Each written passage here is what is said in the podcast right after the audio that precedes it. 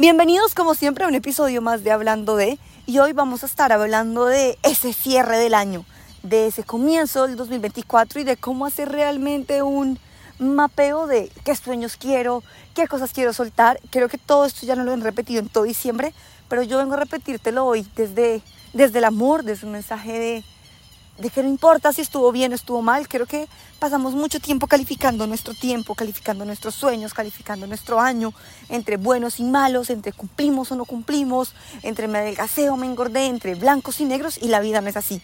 Entonces quiero darles mi testimonio del 2023, que fue un año muy, muy difícil para mí para que cualquiera de ustedes que me está escuchando al otro lado del, teléfono entienda que un año no es bueno ni malo, que las cosas cambian si no las hace con amor y que la vida te va llevando por un camino y quiero que hoy les voy a abrir y me voy a abrir mucho más con ustedes en este episodio. Cuando empezó el 2023, yo me acuerdo hace un año, yo estaba en Houston, yo ya llevaba dos meses viviendo en Colombia y me mudaba supuestamente a Boston yo me acuerdo que yo empaqué con el corazón roto de muchas cosas. Yo decía, parte de mí no se quería ir a Estados Unidos, parte de mí se quería quedar en Colombia.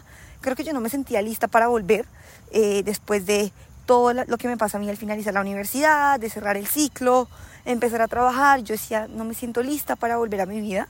Creo que tenían pendientes en Colombia que yo no sabía que tenían pendientes, pero que la vida poco a poco me fue poniendo en el camino, el apartamento de Boston, por razones externas a mí, a mi familia, a las situaciones que se te puedan presentar, nos mamaron gallo y literalmente el apartamento nos decían cada 10 días, en 10 días te lo entregamos, en 10 días el cuento empieza en enero, yo decido devolverme de Houston a Colombia porque pues prefería gastar en pesos que en dólares y me quedo en Colombia esperando que el apartamento supuestamente en febrero ya me lo entregaban. Pasa febrero, nada. Pasa marzo, nada. Ya en abril yo digo, bueno, esta no fue, por algo será. Creo que eso es de las cosas en las que yo más he aprendido. Y fue que en ese proceso entre enero y abril yo decido empezar a escribir un libro. Y, y yo tenía esa idea rondándome en mi cabeza hace mucho tiempo. Yo ya tenía el primer libro supuestamente terminado el año pasado. Me siento con una editora y me dice, tú puedes darme mucho más que esto, vuelve y empieza.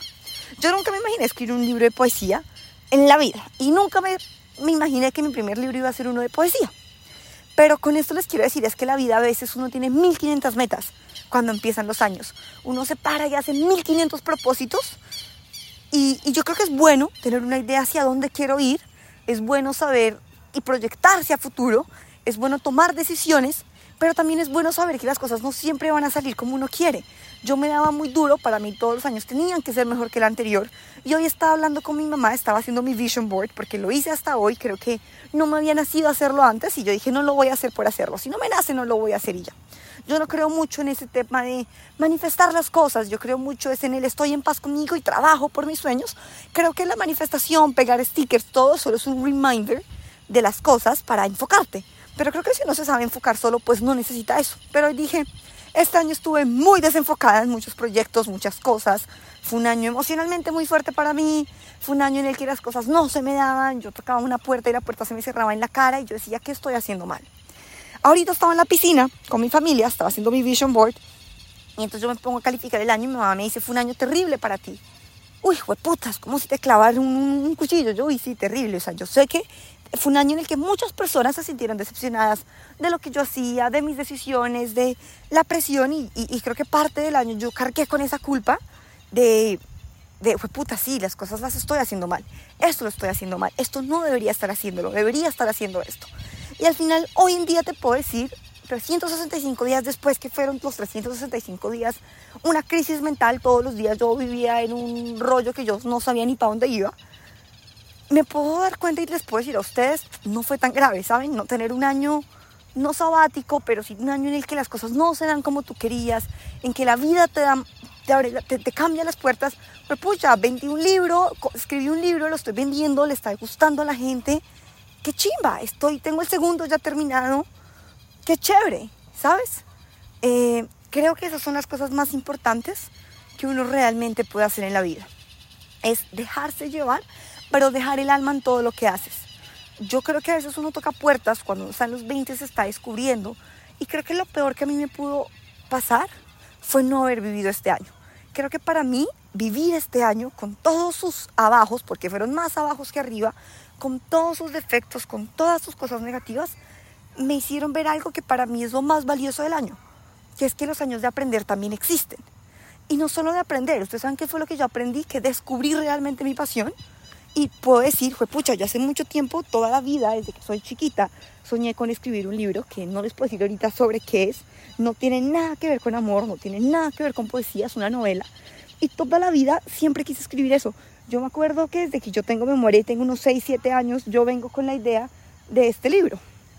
Y tiempo pasa, mucho tiempo después, vengo yo y me, me, encuentro cara a cara con que creo que este sueño sí va a ser posible descubrí que a mí se me pasan las horas enfrente a un computador escribiendo y no me importa absolutamente nada ni nadie más.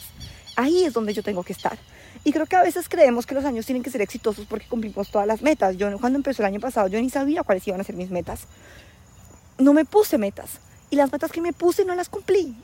Y, y creo que fue un año en el que me engordé, adelgacé, mi cuerpo cambió. Yo, o sea, puede ser un, año que uno dice, puta, fue un año de mierda. Sí, no fue un año que yo categorizaría como bueno, pero creo que el aprendizaje que me llevo es más bueno que los logros que he tenido el resto de, año, de años.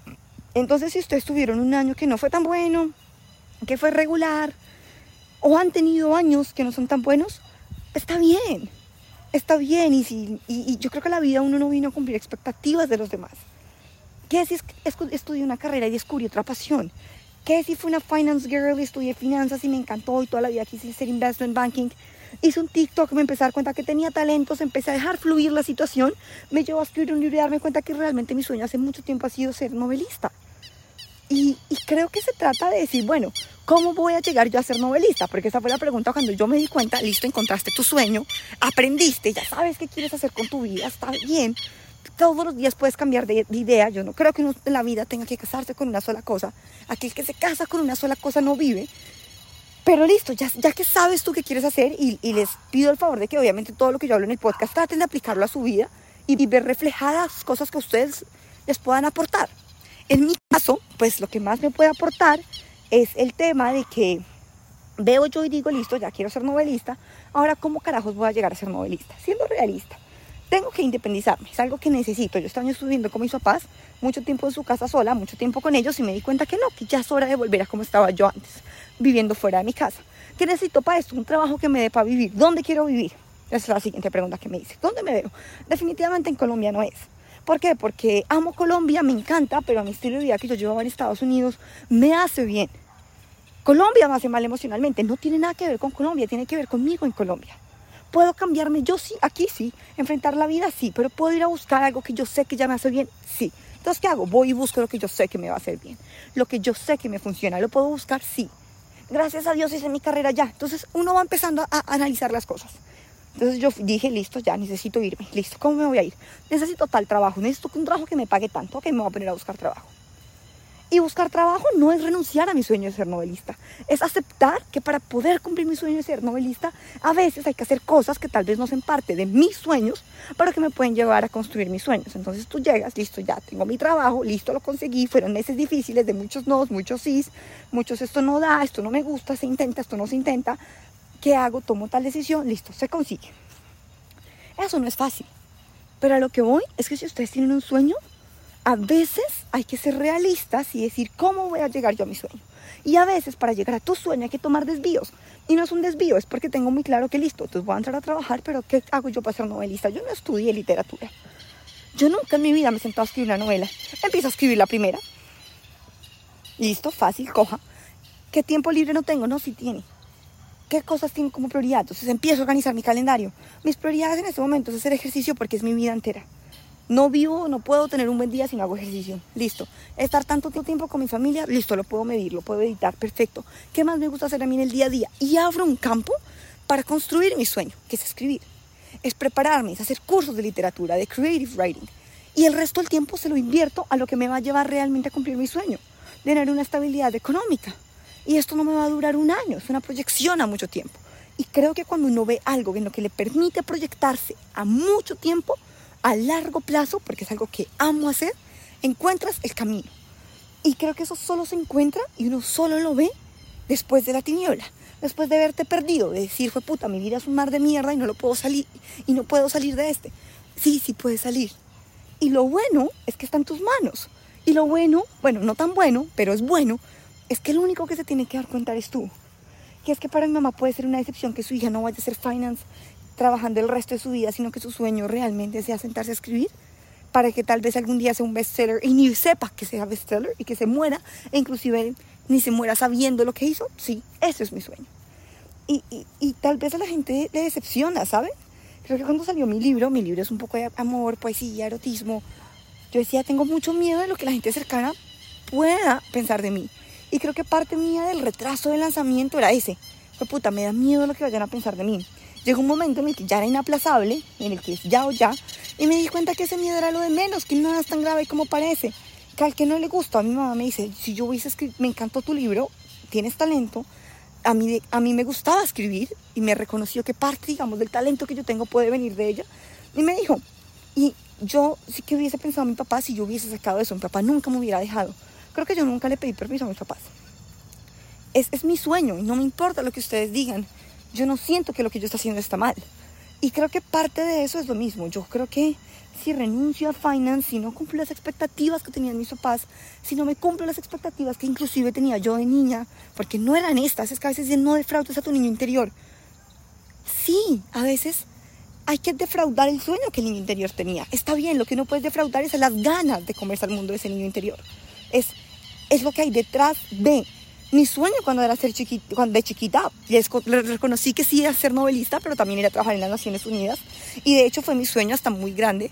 Y era hacer finance con, con political science, que fue lo que hice para poder ir a trabajar en un World Bank o una cosa así.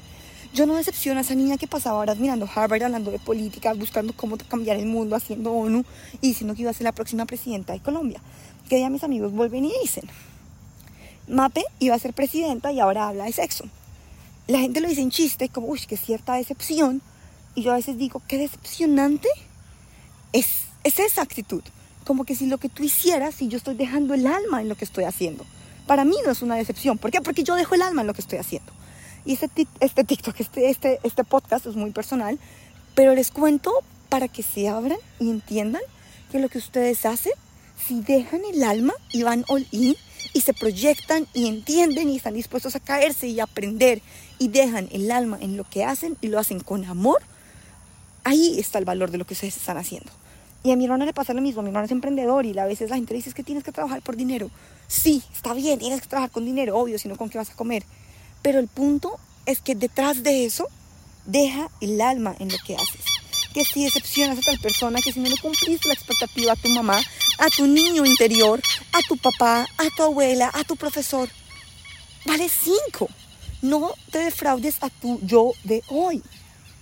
No te defraudes a tu yo de hoy, porque las decisiones que tú has tomado, que te han alejado de lo que quisiste ser, tal vez no son el camino, ¿sí?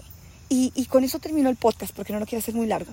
Pero sí es una invitación a decirles, oiga, hay un mundo allá afuera, hay un mundo detrás, hay un sinfín de cosas que valen la pena y todo el valor de su año está en usted en mirarse al espejo y decir, yo qué quiero hacer, quién carajo soy, a qué vine.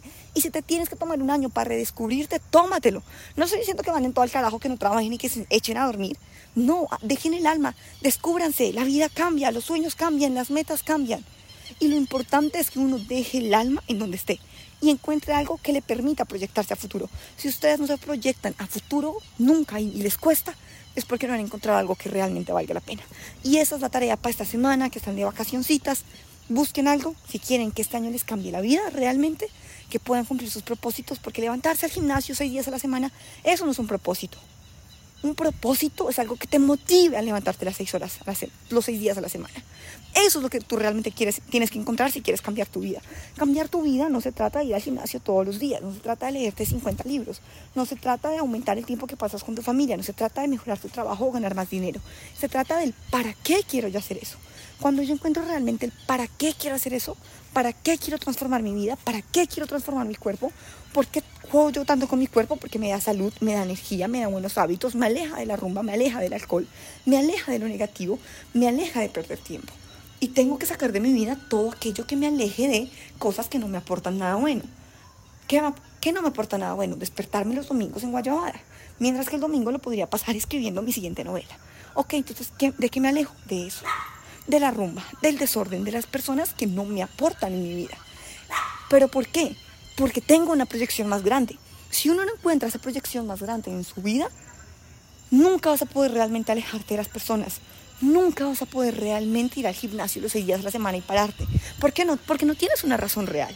Porque escribir en un papel, tachar con un chulo, decir si fui hoy, si fui mañana, si voy a ir pasado, me leí cinco libros más hoy que ayer, excelente, eso no te va a llegar a ningún lado realmente a transformar tu vida si tú no encuentras un para qué, una razón. Y ese es el ejercicio que si no lo tienen todavía, háganlo este fin de semana, esta semana, perdón. Tómense el tiempo para encontrar un para qué. Y el para qué no significa entonces voy a emprender y renunciar a mi trabajo y mandar toda la mierda. No, voy a enfocarme y voy a decir, ok, de lo que me gane voy a ahorrar tanto para ta, ta, ta, ta, ta y crecer y algún día llegar a cumplir mi sueño. Porque si tú no vives una vida con propósito y planeas, pero con propósito, nada de los planes o metas a corto o medio plazo que tú te pongas van a ser sostenibles. Si no hay un largo, si no hay una razón detrás, si no hay un motor detrás que te obliga a ti a pararte. Porque es que la alarma no te obliga a ti a pararte.